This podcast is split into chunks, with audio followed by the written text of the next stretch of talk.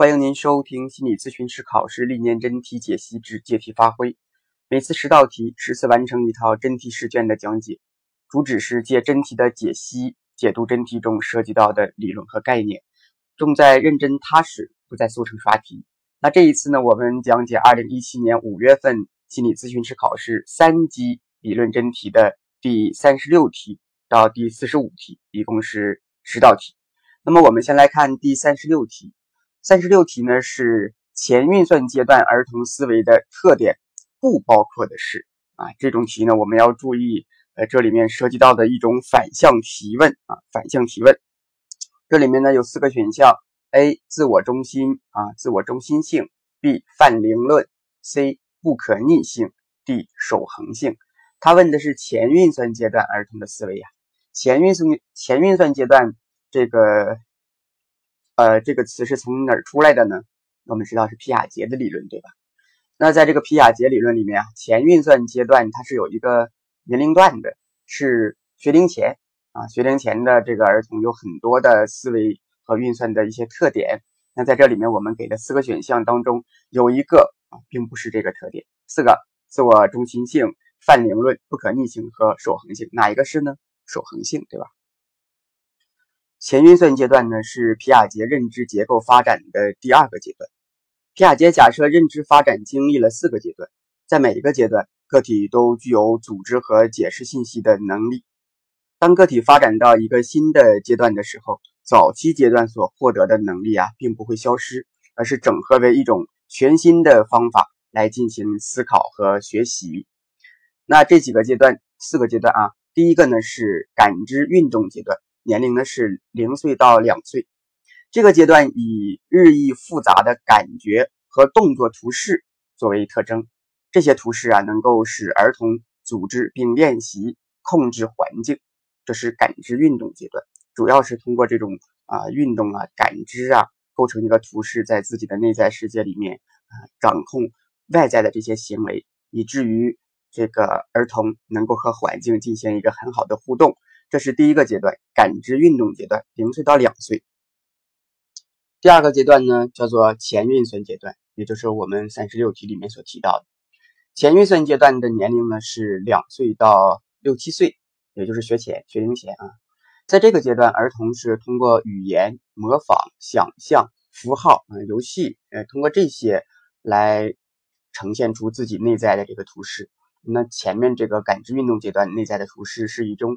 感觉和动作啊，我们会发现儿童思维的这个发展呢，跟我们所学的这个啊基础心理学、基础心理学里面心理现象的这个发展是有呃一定对应性的。小的时候，那么零岁到两岁，它是感感觉啊、知觉、动作，以这些为图示来呈现出自己的内在世界。那第二个阶阶段前运算阶段，两岁到零到六岁，两岁到六岁到七岁的时候啊。那这个阶段，儿童是通过语言、模仿、想象、符号，嗯，通过这些来呈现自己的呃内在的这个图示。那他们的知识啊，呃，仍然在很大程度上其实是取决于自身的知觉的。那这个阶段的特点是泛灵论啊，泛灵论，一切都是活的，都是有生命的，可以说话，可以对话，这是泛灵论。嗯，第二个呢是这个自我中心主义。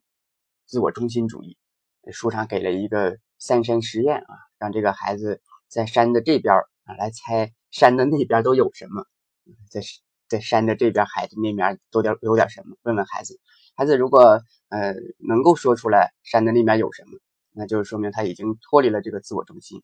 但是在学龄前的孩子来看，他不知道山的那面有什么，只能够呃他会说啊，说那边有一只山羊啊，那那边那边有头牛。他是在哪儿看的呀？是在他的这边看到，他看到什么就以为对面也看到了什么，这个就是自我中心主义，从自己的角度去看待事情。大家说，我好像也是这样的，我我好像也是非常主观啊，就认为自己说的对，自己自己看到的就是别人看到的啊。那恭喜你，你的这个心理年龄是六岁到七岁啊。那除了这个泛灵论、自我中心主义啊，在前运算阶段的这个儿童的世界里面，还有。不能理顺整体和部分之间的关系，思维不可逆，缺乏守恒，所以呢，这道题的选项应该是 D 项，它是没有守恒性的。前运算阶段儿童的思维是不具有守恒性的。第三个阶段是具体运算阶段，这个就是小学阶段，从六七岁到十一二岁，那是这个时候，儿童开始领会特定的因果关系、逻辑运算啊，他们能够领会类别归类系统和这个团体中的等级结构。那这个是具体运算阶段，它的特点呢，就完全呃这个发展了前运算阶段的这些特点啊，是发展了，嗯，比如说这个脱离了自我中心。它能够进能能有这个可逆性了思维啊，可以守恒，那这些全是具体运算阶段的儿童的特点。第四个阶段呢是形式运算阶段啊，形式运算阶段就是呃初中阶段吧啊，初中阶段。那从十一二岁持续发展到成人期，那这里面皮亚杰认为是呃发展到成人期形式运算阶段。那这一时期的思维水平可同时加工多个相互作用的变量。个体能够创造一套解决问题的方法，呃，形式运算的思维反映了智力的性质，这种智力正是建立科学和哲学的基础。那后期呢，这个心理就是发展心理学呀，或者儿童心理学在在不断发展，就会发现，呃，人的这个发展阶段呢，并不仅仅是到形式运算阶段就完事了。所以呢，呃，有的这个心理学家发展了皮亚杰的理论。认为形式运算阶段之后还有阶段，就是后形式运算阶段嘛，是这样的，就不是呃仅仅维持在这个形式运算阶段呃这种程度。那下面我们具体谈谈前运算阶段。到了前运算阶段呢，儿童对物体的永久性的意识巩固了，动作大量的内化，随着语言的快速发展及初步完善。儿童频繁地借助于表象符号来代替外界事物，重视外部活动。儿童开始从具体动作中摆脱出来，凭借着心理符号在头脑中进行表象思维。那么，呃，前运算阶段呢？前运算阶段它主要的特点是表象性的思维，它将外在的这种感知运动阶段现实中的这种动作，呃，内化为内在的动作，把现实中的这种呃看到的这种图像啊，内化为。内在的一个图像，那么我们说这个叫表象呢。所以呢，呃，这个前运算阶段儿童的主要的特点就是表象思维的一个特点。那么表象的特征我们是知道的，它是这个比较呃比较清晰的，呃，它是可操作的，对吧？那么有很多的特点，而这些特点，哎，正好映映照了前运算阶段的一些特点。呃，所以呢，我们说前运算阶段的这个。呃，又叫做表象思维阶段。前运算阶段儿童动作内化具有一个重要的意义。为了说明这个动作的内化呀，皮亚杰举过一个例子。有一次，这个皮亚杰就带着自己三岁的女儿去探望一个朋友。皮亚杰的这位朋友呢，哎，家也有一个一岁多大的一个小男孩，这是一岁。那正在婴儿围栏中呢，一个人玩呢。啊，这个玩耍的过程中，这个小孩这一岁的小男孩啊，突然就跌倒了，紧接着便愤怒而大声的哭叫起来。当时皮亚杰的这个女儿惊奇的就看到了这个场景，口中是喃喃有声，不知道说些什么。他可能是在啊内在在加工这个实践呢。呃，三天后啊，他在自己的家中，皮亚杰呢就发现三岁的小姑娘似乎照着那个一岁多大的小男孩的模样，重复的跌倒了几次。但他没有因跌倒而愤怒哭泣，而是咯咯的发笑，啊，以一种愉快的心境亲身体验着他在三天前所见过的游戏的乐趣。当然，这个游戏带有带有引号啊，啊，就是那个小男孩摔倒了，然后哭愤怒的这个过程。那皮亚杰指出，三天前那个小男孩跌倒的动作，显然早已内化于女儿的头脑中去了。那通过这个小故事。我们想说明的就是，在那个一岁小孩那里面呢，他是一个现实中的动作思维啊，动作思维。嗯，那对于这个皮亚杰的三岁的这个小女儿，她现在此时所处的呢，就是一个这个前运算阶段里面的表象思维，她能够将这种动作内内化到自己的内在世界去，然后再呈现出来啊，然后再呈现出来。那这个是表象思维。在表象思维的过程当中呢，儿童主要运用的这个符号的象征功能和替代作用，在头脑中将事物和动作内化。而内化事物和动作呢，并不是要把这个事物和动作简单的全部接收下来，而是把感觉运动所经历的东西在大脑中再建构，这个是非常重要的啊。表象它并不仅仅仅是把这个动作图像完完全全的映射在自己的头脑中，不是的，它是有一个初步加工的，也就是表象它有一个概括的功能，这是知觉做不到的。所以呢，皮亚杰将这个零岁到两岁这儿画了一条线啊，那这之前是一个感觉的、感知的动作的这样一个思维，而这这之后呢，是一个表象化的思维，因为表象有这种概括性，他将一些细节的啊、一些简单的部分把它概化了，然后呢，抽取出一些比较重要的、有概括性的部分放在这里，就像是那个皮亚杰的小女儿啊，那个哭泣的那部分他不要了啊。他把它代替为笑啊，咯咯的笑，但是主要的动作他内化为自己内在的一个行为，就是要摔倒。所以说呢，这种内化的事物和动作呀，并不是把事物和动作简单的全部接受下来，而是把感觉、运动和所经历的东西在大脑中再建构，舍弃无关的细节啊，无关的细节，比如皮亚杰的女儿啊，并没有因为跌倒而愤怒哭泣，这样呢，形成了表象。内化的动作是思想上的动作，而不是具体的躯体动作。内化的产生呢，是儿童智力的重大进步。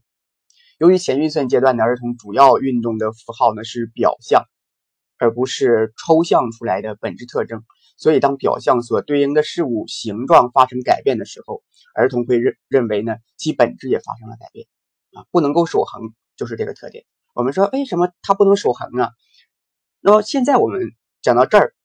我我们才清楚，就是啊，它主要的原因就在于两岁到就是到七岁呀，这个前前运算阶段，它用的是表象思维，而表象思维和实质的这种抽象思维还是不一样的。表象思维呢，它是呃运用的是内在的这个表象特征去对应外在的世界，那内内在这个表象特征所对应的外在世界一旦有所变化，一旦有所变化，他就认为整体上都变了。所以呢，它这种可逆性和守恒性是呈现不出来的，那种本质上的特征它并没有抽取出来。所以表象嘛，表象这个词就很形象，是表面的一个样子。所以表面的样子变化了，他就这个时候的孩子就认为啊，真的变了，其实并没有变。就那个橡皮泥啊，捏成这儿，捏成那儿，呃，大一点的孩子都知道，就是那么大一块，呃，但是小孩子不清楚啊，他认为这个表象变了，表面的。形形式变了，实质就变了，其实并没有变化。这就是为什么这时这个时候的孩子不能够守恒的原因，因为是表象思维。这是第三十六题啊，我们说了一些关于前运算阶段啊表象思维不能够守恒泛灵论这样一个特点。我想这样详细的讲解之后，呃，大家应该就能够记得非常清晰了，而且知道是怎么回事啊。可能有的同学也觉得，哎呦，这讲的太多了，好像有点繁琐。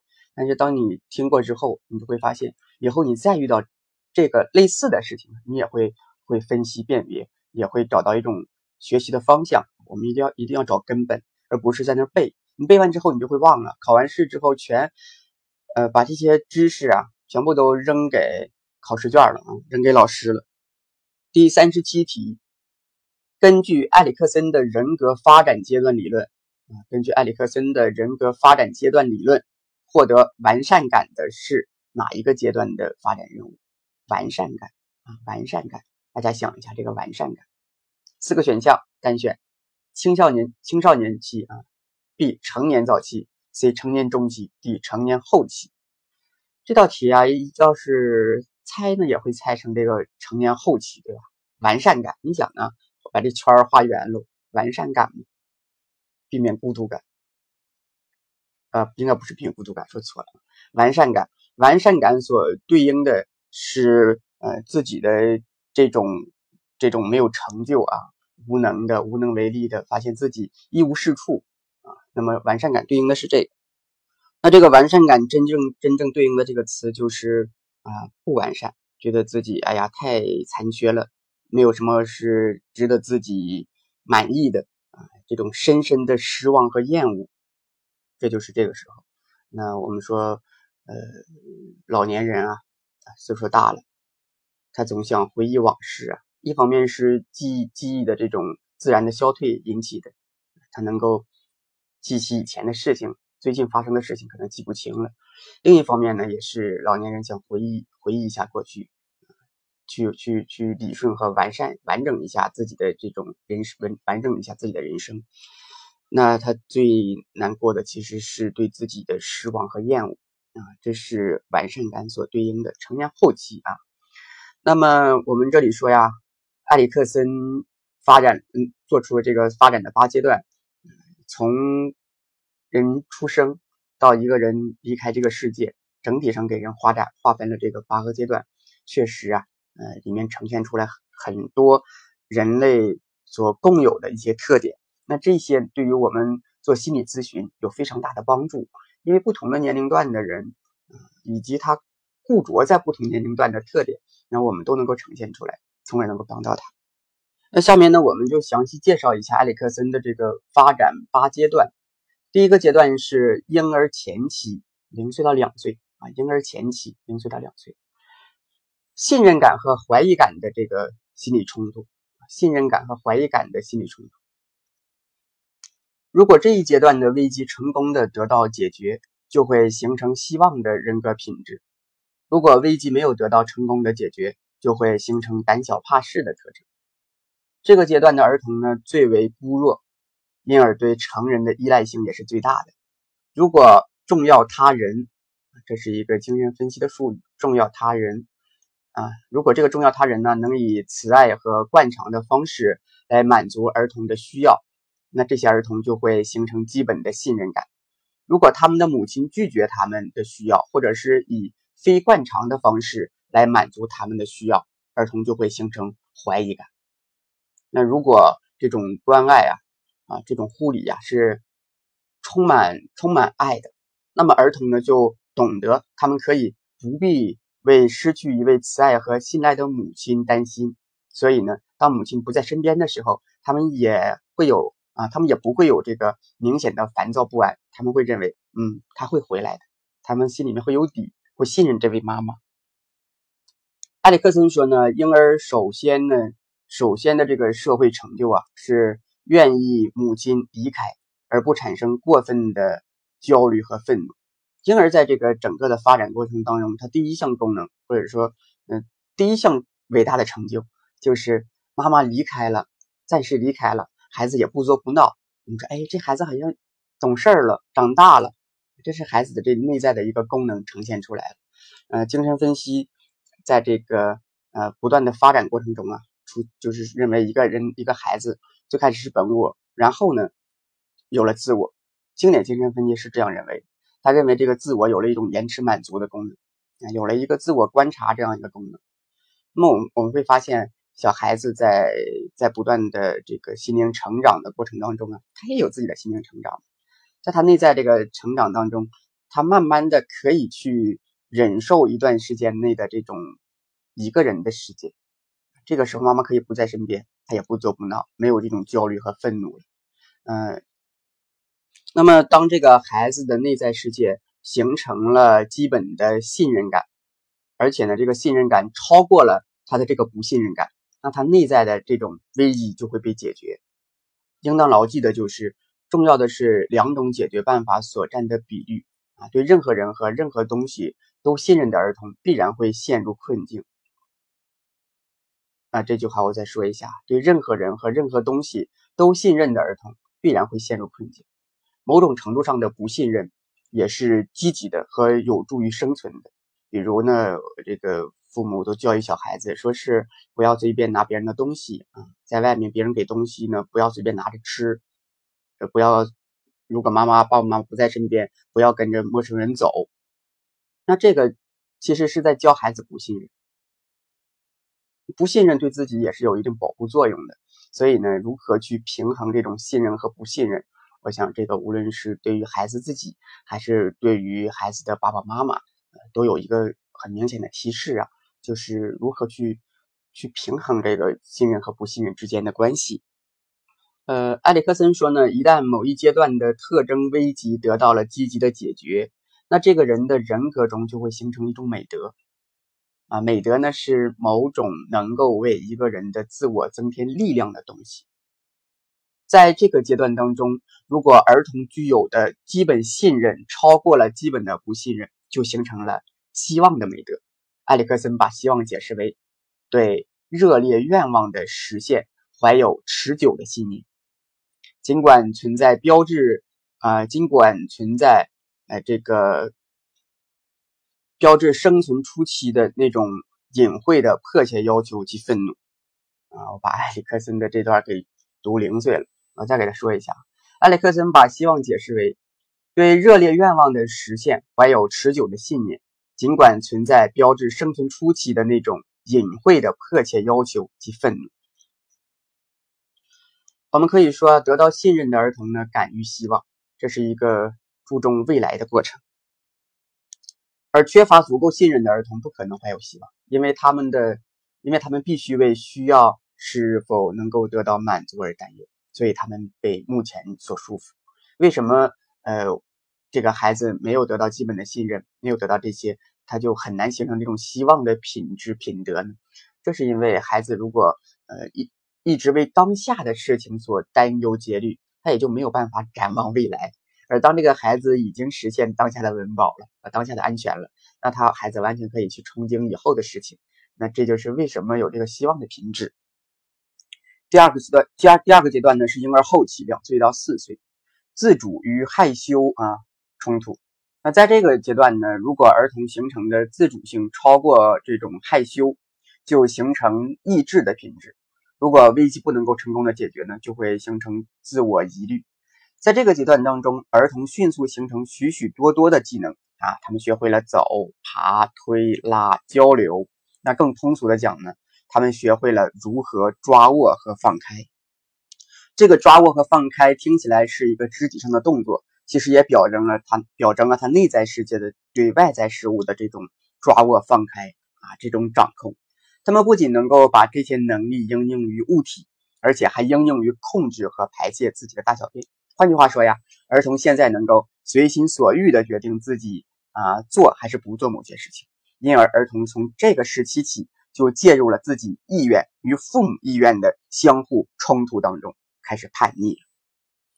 那父母呢，必须按照社会所能够接受的方向履行控制儿童行为的精神义务，那么又不能够伤害儿童的自我控制感和自主性。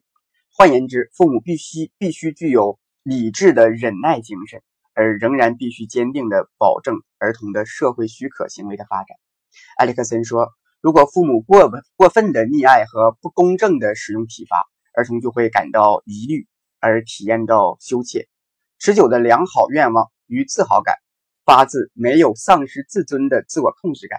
持久的动辄爱疑虑和爱羞怯的倾向，来自丧失自我控制感和过度的外部控制。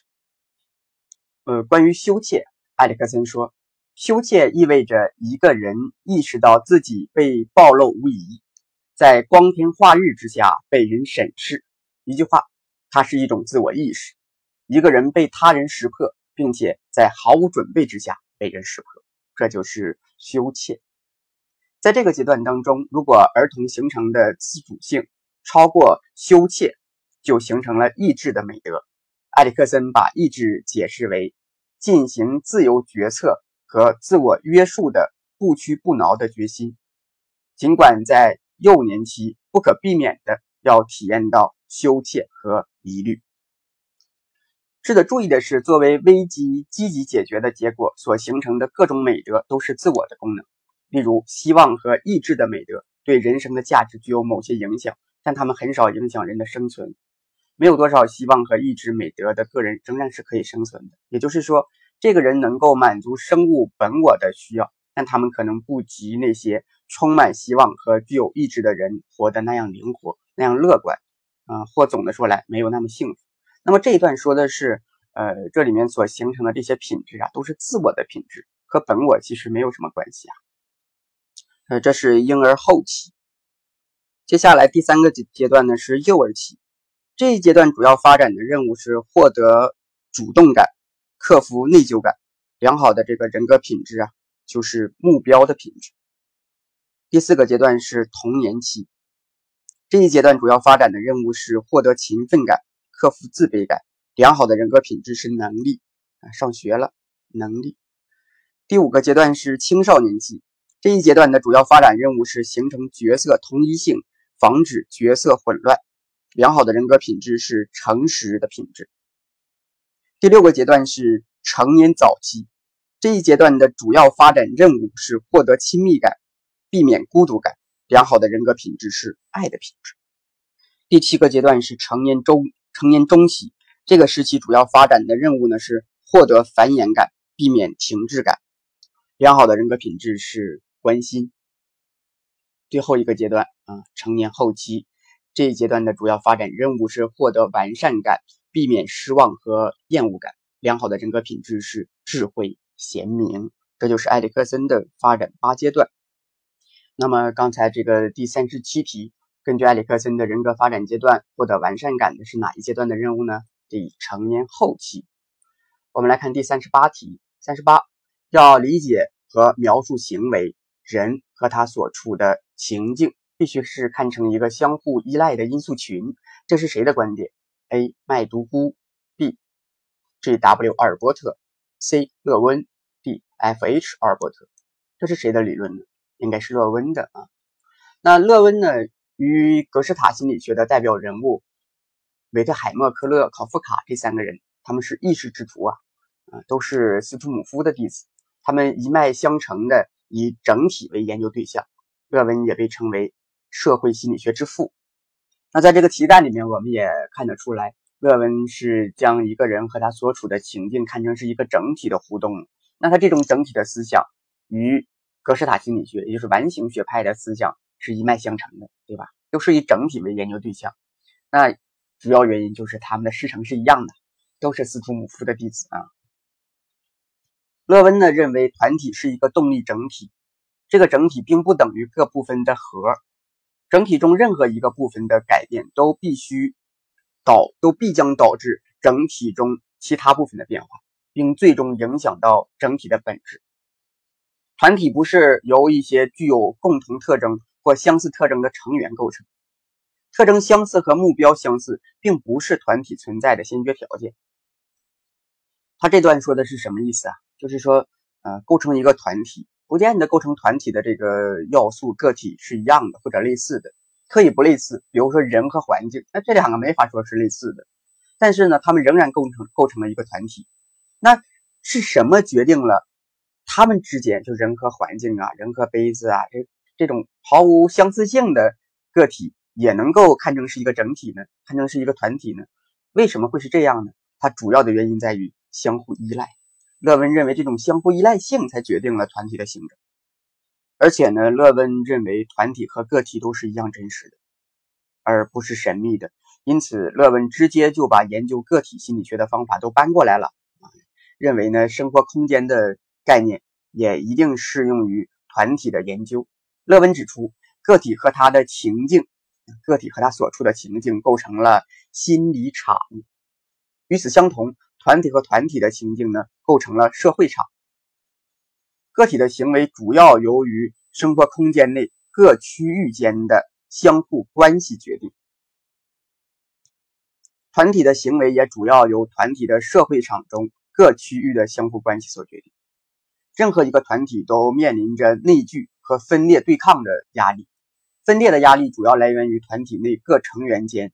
交往的障碍或团体内每个个体的目标和团体目标之间的冲突，而内聚力呢，则是团体内抵抗分裂的力量。内聚力是指团体成员间的正效价或吸引力，它的强度依赖于个体求得成员资格的动力强度。啊，你看我们为什么会给这个人那个人办这个会员卡呀？啊，这个无论是商场里面还是一些个团体里面，总会办一些卡。啊，说这个卡上有你的标号，你的身份，那是因为呢，每一个个体都希望想获得这个团体中的一个资格，而恰恰就是这种动力使团体凝聚在一起。分裂和内聚是团体中时刻存在着存在的这样一对矛盾。一个良好的有生命力的团体必须要有较强的内聚力，才能够防止团体的这种分裂。勒温及其学生研究了怎样培养一个团体的内聚力的问题。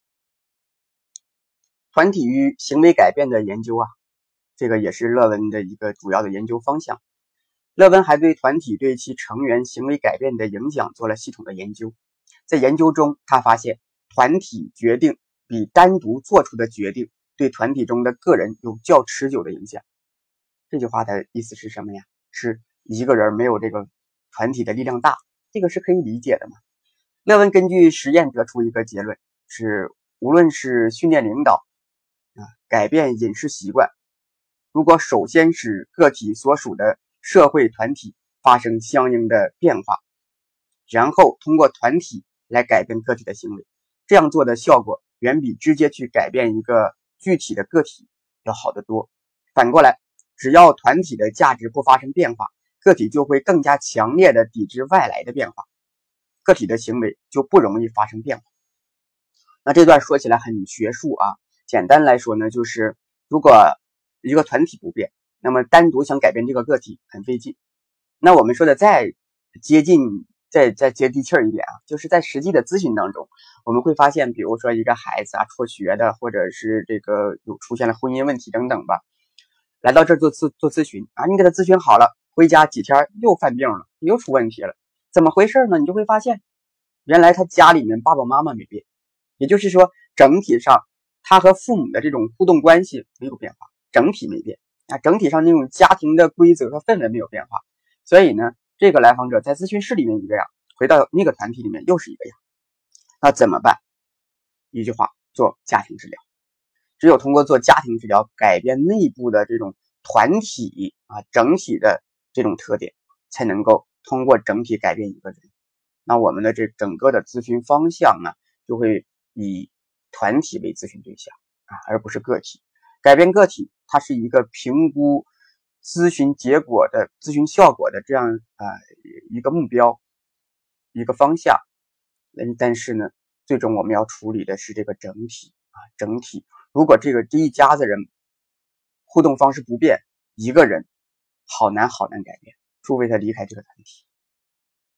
第三十九题，道德社会化的内容不包括，道德社会化的内容不包括，而啊这是一个反向提问啊，不包括的。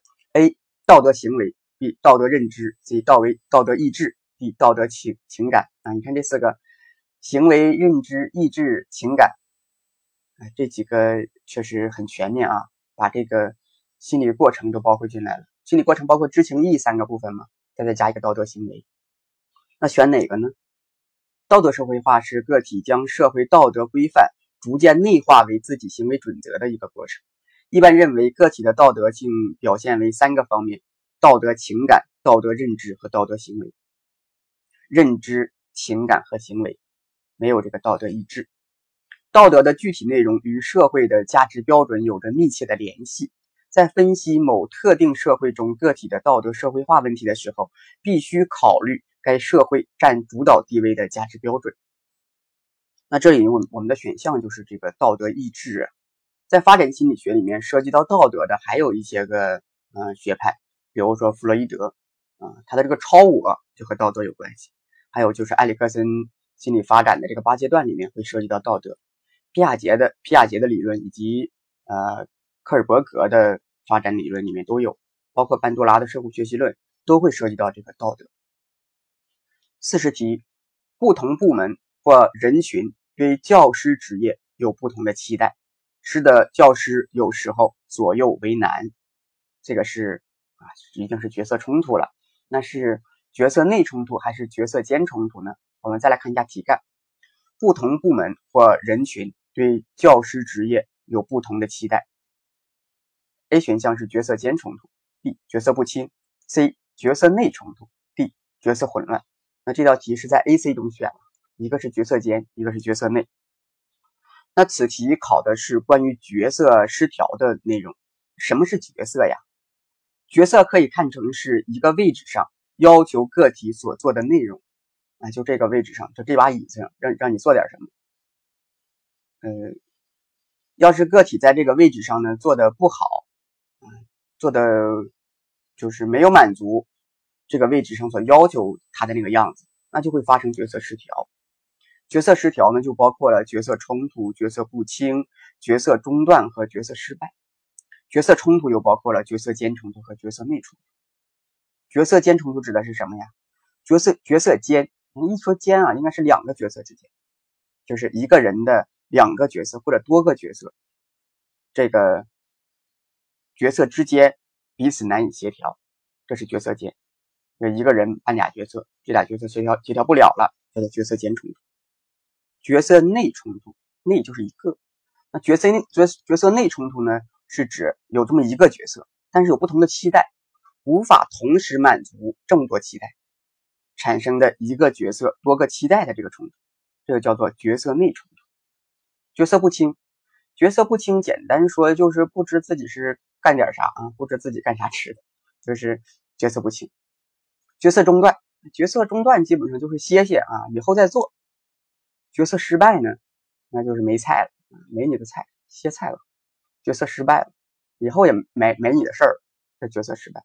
那么题里面说这个不同期待使教师这个角色左右为难，很明显是不同期待是一个角色发生冲突，是角色内冲突。这题就能选出来，是 C 角色内冲突。四十一题，儿童生理自我基本形成的年龄。A 一岁左右，B 三岁左右，C 五岁左右，D 七岁左右七岁左右。生理生理自我，生理自我应该是很早的，对吧？那么自我概念的形成与发展大致经历了三个阶段，呃，就是就是从这个生理自我到社会自我，再到心理自我。什么是自我呢？说到这个自我呀，呃，自我确切的讲呢，应该叫做自我概念，就是一个人对自己的方方面面的认识，是个体对其存在状态的认知。个体对其与躯体有关的认知，都可以看成是对生理的认知。这使个体意识到了自己的存在，形成的就是生理的自我概念。那生理自我开始于八个月左右，三岁左右基本形成了。接下来就形成的是社会自我，从三岁到十三岁、十四岁。那这一阶段，个体了解到他人、社会对自己的期待，并根据社会期待调整自己的行动。那再接下来形成的就是心理自我，从十三四岁到成年。那其中问的是生理自我的年龄，那我们说从八个月到三岁左右嘛。那选项三岁有没有？有 B 项对吧？B 项三岁左右。其实这里面关于三岁左右的还有好多事儿，比如说三岁的儿童词汇量增加到一千个左右了，基本上掌握了全部的母语发音。到了三岁末期，到了这个三岁末呀，基本上掌握了母语的语法规则。三岁非常重要啊。一个是三岁啊，一个是七岁，对不对啊？三岁三岁看小，七岁看老，是这么说的吧？呃，四十二题，在竞争条件下，个体倾向于把他人的成功啊，把他人的成功外归因，这是一种什么？A. 动机性归因偏差；B. 认知性归因偏差；C. 自我价值否定倾向；D. 情感性归因偏差。那这道题应该是社会心理学的。啊，社会心理学里面关于归因的这部分内容，题干是在竞争的条件下，注意这里面是有前提的。竞争条件下，那就是因为啊有这么一个事件，呃一个物件，大小大家都想要，要是而且还少，嗯，所谓的狼多肉少嘛，啊东西少，那就得抢，一抢就有竞争了。那在这个竞争情况之下，啊别人也可能成功啊，那么我们会把别人的成功认为是外界环境影响的，不是他自己的本事。那这个算是什么呢？A 呢是动机性归因偏差，B 是认知性归因偏差。那动机性和认知性有什么区别呢？一会儿我们再看啊。C 是自我价值否定，D 呢是情感性归因偏差。啊，我们来看一下这个怎么选。好，那我们先来说这个题干。题干在竞争条件下，个体倾向于把他人的成功外归因，这样呢就可以。减小他人成功对自己带来的这种冲击力，而如果他人失败了呢，我们则倾向于内归因啊，这是他本本人的事儿，他人就这样啊，这没法成功。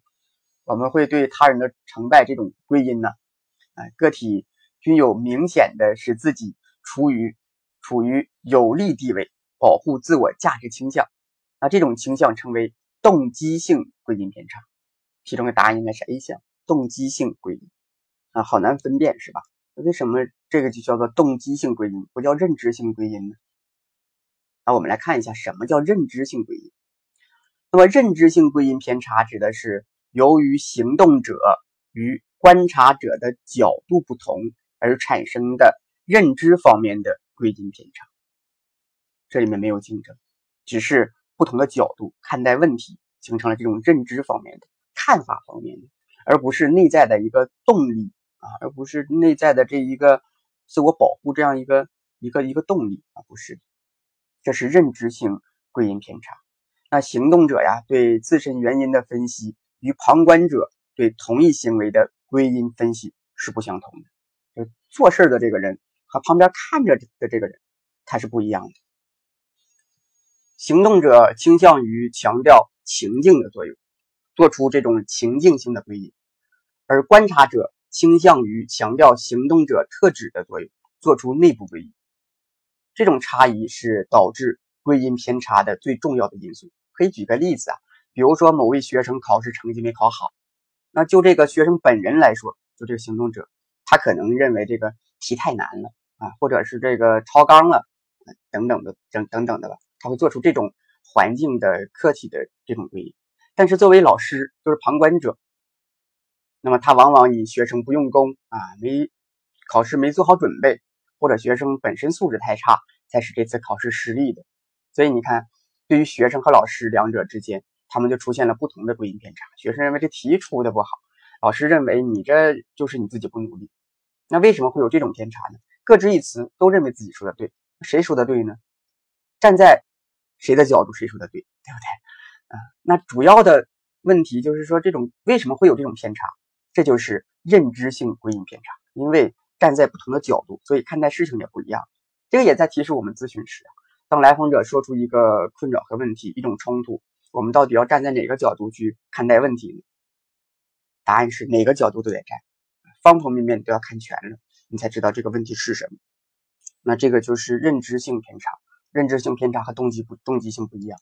动机性有一个前提是在冲突、竞争、竞争之下，然后。就希望别人的成功都是外在原因，不是因为他自己；别人的失败都是他自己，这叫动机性。而认知性的呢，是呃这个站在不同的角度，是行动者呢，还是观察者呢？这个是认知性的。那这样这道题就能够选出来。再说第三四十三题啊，往下四十三题，有的小朋友玩游戏勇夺第一啊，学习上却马马虎虎。那这主要是什么原因呢？四个选项单选。A 呢是。游戏的吸引力太大了。B 学习上容易收收获成功，这明显不对，对不对？学习哪那么容易啊？C 游戏的挑战性大，这个也不像。如果挑战性大就不玩了。D 学习上的竞争性不强，那怎么可能啊？以前真是千军万马过独木桥，那现在的学生竞争力也不小。